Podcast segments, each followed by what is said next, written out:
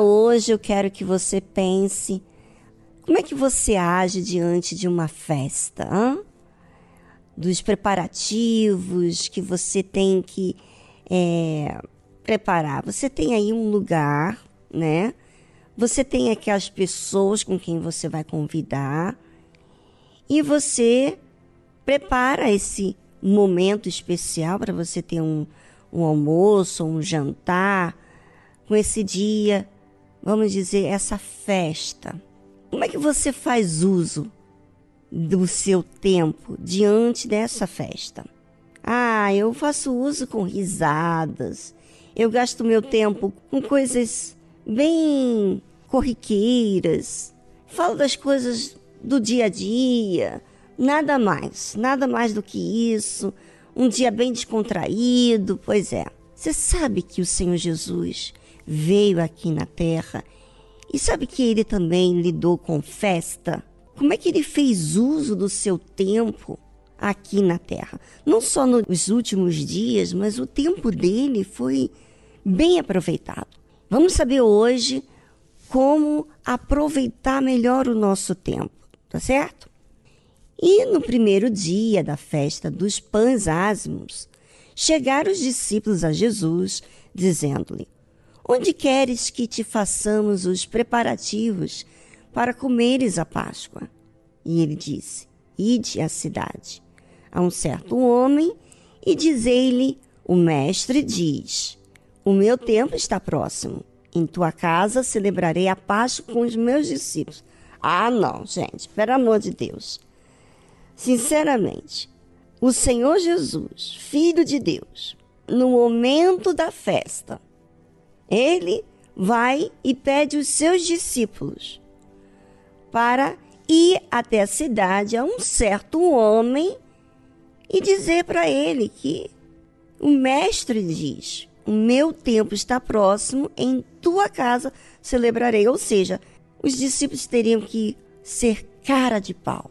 É, cara de pau para obedecer o que o Senhor Jesus pediu para eles. Olha, essa a gente não esperava, não é? Você pensa assim que por o Senhor Jesus ser filho de Deus, então ele teria a casa, ele teria o ambiente, ele não teria que pedir os seus discípulos para ir pedir a um homem para celebrar na casa dele. Pois é, mas o Senhor Jesus fez isso. Ou seja, olha como é que Deus é simples, muito simples. E ele não só é simples, mas ele ensina a nos desafiarmos a falar com o próximo e pedir para celebrar a Páscoa naquela casa. Olha só. Ou seja, os discípulos teriam que exercitar a fé, obedecer. E os discípulos fizeram como Jesus lhes ordenara e prepararam a Páscoa. E chegada a tarde, assentou-se à mesa com os doze. Bem, os discípulos teriam que preparar a Páscoa e agora à tarde o Senhor Jesus senta na mesa com os doze discípulos. Vamos saber o que, que Jesus fez do seu tempo. E comendo eles, disse: Em verdade vos digo que um de vós me há de trair. Ah, em uma festa você dizer uma coisa dessa, não seria isso um, algo fora da normalidade? Pois é. Mas o Senhor Jesus ensina com a verdade o que aconteceria. E eles, os discípulos, entristecendo-se muito, começaram cada um a dizer-lhe: Porventura sou eu, Senhor? Bem, eu vou deixar a resposta do Senhor Jesus para a próxima música e eu gostaria que você pensasse, sim, você pensasse no que você tem feito com o seu tempo. Será que você é verdadeiro? Você é transparente?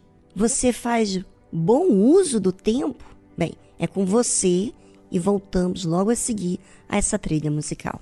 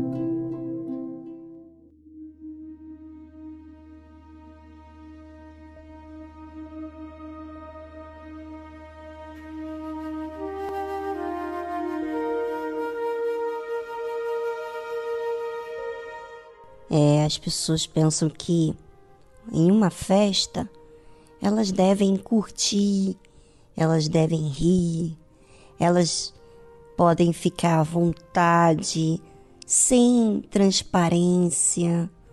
Ou seja, em uma festa, todo mundo quer aproveitar para rir, para comer, né, para beber, enfim, fazer tudo que a sua vontade tem.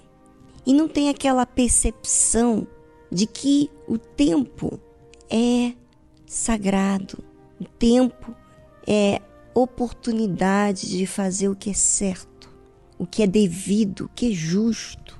E assim fez o Senhor Jesus. Sabe o que ele respondeu? Porque os discípulos ficaram assim, poxa, no meio da festa, comendo com ele, Jesus disse: Em verdade vos digo que um de vós me há de trair. E eles, entristecendo-se muito, começaram cada um a dizer-lhe: Porventura sou eu, Senhor? E ele, o Senhor Jesus, respondendo, disse: O que põe comigo a mão no prato, esse me há de trair. Ou seja, o traidor, ele é abusado, ele não se coloca no seu lugar, ele põe a mão aonde não deveria, ele não espera o Senhor Jesus primeiro. Ele coloca a mão no prato. Esse era o traidor. E os discípulos, assustados, ficaram desconfiados uns dos outros e deles mesmos.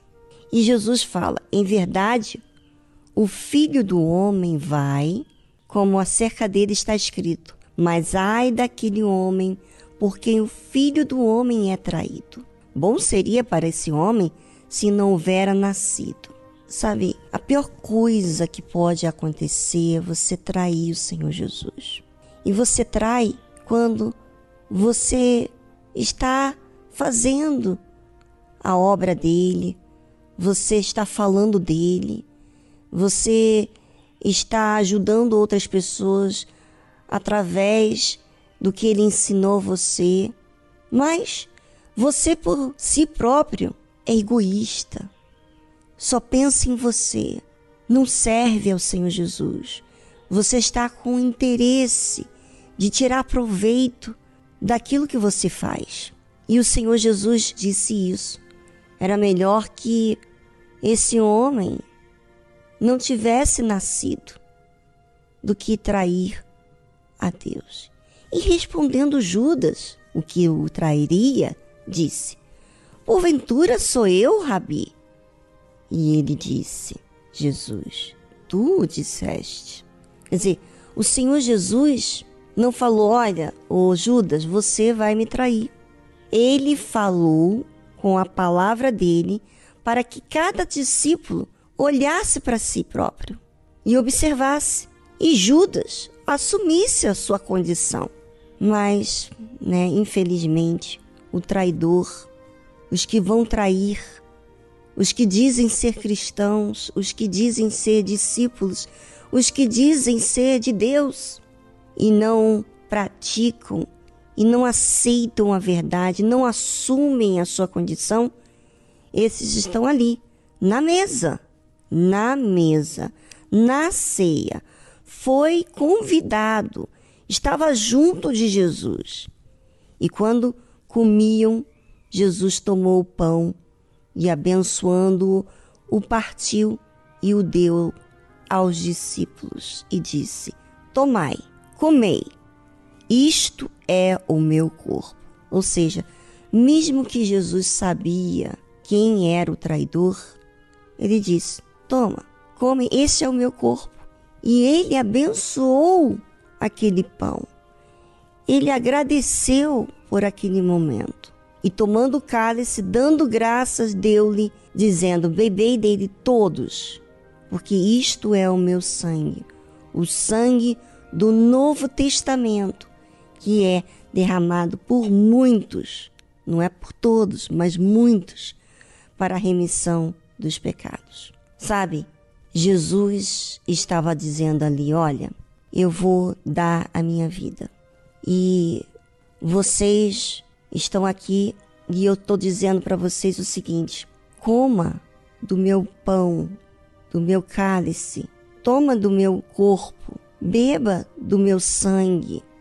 Ou seja, beba do sacrifício, aceite o sacrifício que eu vou fazer, mesmo que você seja traído. Ele estava ensinando ali. Mesmo que você pague um alto custo pela fé, vale a pena. Porque quem dar a vida por causa do Senhor Jesus vai ter a recompensa que ele vai dar. Pode perder aqui no mundo, mas com Deus, em toda a eternidade, vai viver com Deus, sabe?